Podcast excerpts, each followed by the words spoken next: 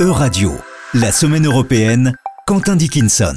Bonjour Quentin Dickinson. Bonjour Laurence et bonjour à toutes et à tous. Alors avez-vous passé une bonne semaine?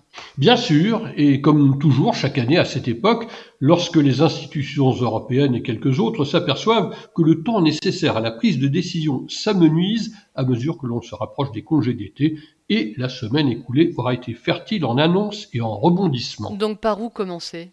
Débutons, si vous le voulez, par l'interpellation de l'ancienne première ministre régionale écossaise, Nicola Sturgeon, interrogée pendant près de sept heures par la police de son pays, dans le cadre d'une suspicion de détournement de dons à son parti, le SNP.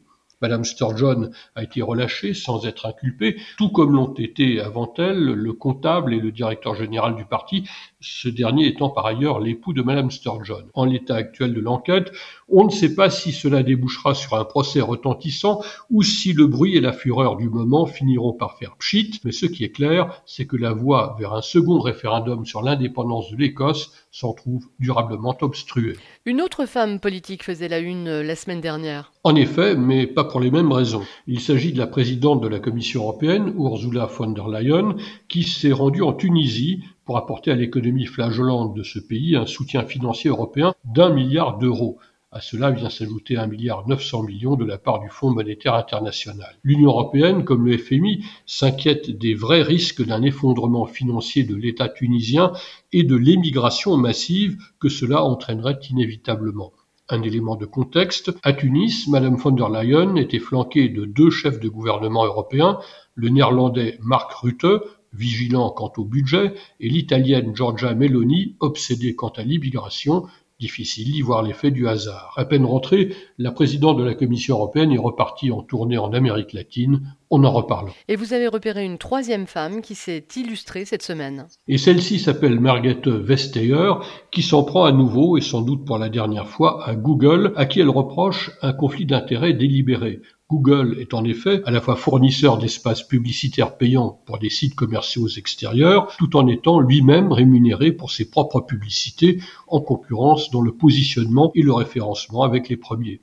Madame Vestager exige que Google se défasse de ses activités litigieuses en les revendant à un tiers à suivre. Et loin de tout cela, en Ukraine, la guerre se poursuit. Et l'Alliance atlantique a organisé ses grandes manœuvres de printemps en Allemagne et à une échelle jamais vue depuis la fin de la guerre froide. Plus de 250 aéronefs et des contingents de 25 pays, au nombre desquels figuraient deux invités, la Suède, dont l'adhésion à l'OTAN reste bloquée par la Turquie et par la Hongrie, et plus étonnant, le Japon, dont on oublie facilement que sa force d'autodéfense, c'est son nom officiel, en fait une importante puissance militaire en Asie. Pour les participants, ces manœuvres se veulent un message clair destiné au Kremlin, quoi que vous tentiez, nous sommes prêts. C'était aussi la semaine à Strasbourg de la session plénière mensuelle du Parlement européen avec un débat inédit autour du projet de directive européenne d'encadrement de l'intelligence artificielle. Les échanges ont été plutôt vifs sur les aspects liberticides de la reconnaissance faciale de personnes circulant dans la foule lors d'une manifestation ou d'une rencontre sportive. Le vote a consacré l'obligation pour des logiciels tels ChatGPT d'afficher clairement qu'il s'agit de contenu généré par l'IA.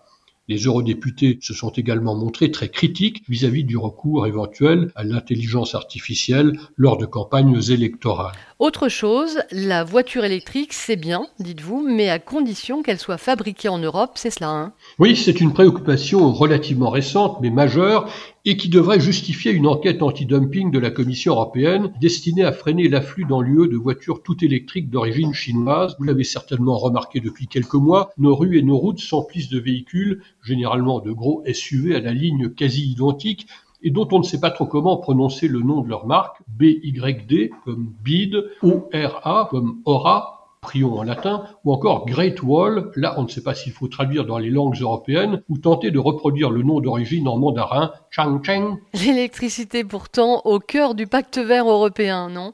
Oui, mais pas au prix du sacrifice de notre industrie automobile, incapable de rivaliser avec ses chevaux de Troie électriques bradés sur nos marchés. Mais tiens, puisque vous évoquez l'électricité, dont vous savez que le pacte vert impose que d'ici à 2030, la part des énergies renouvelables dans la mosaïque énergétique soit d'au moins 42,5%, on notera que la France vient de remporter de haute lutte l'inclusion de l'électricité nucléaire produite par hydrogène, ainsi que la conversion des usines d'ammoniac à l'hydrogène généré par l'électricité verte. Un dernier mot peut-être, Quentin Nickinson pour vous signaler le championnat mondial annuel d'endurance en pédalo, deuxième édition, qui a eu pour cadre dimanche dernier le lac du Bois de la Cambre à Bruxelles. 25 équipes de 8 à 10 pédaleurs chacune inscrites et tous les records sont tombés jusqu'à 45 tours du lac, c'est-à-dire plus de 15 km tout de même, et une pointe vertigineuse à 4,75 km heure c'était notre page sportive. Merci beaucoup Quentin Nickinson, on vous retrouve la semaine prochaine.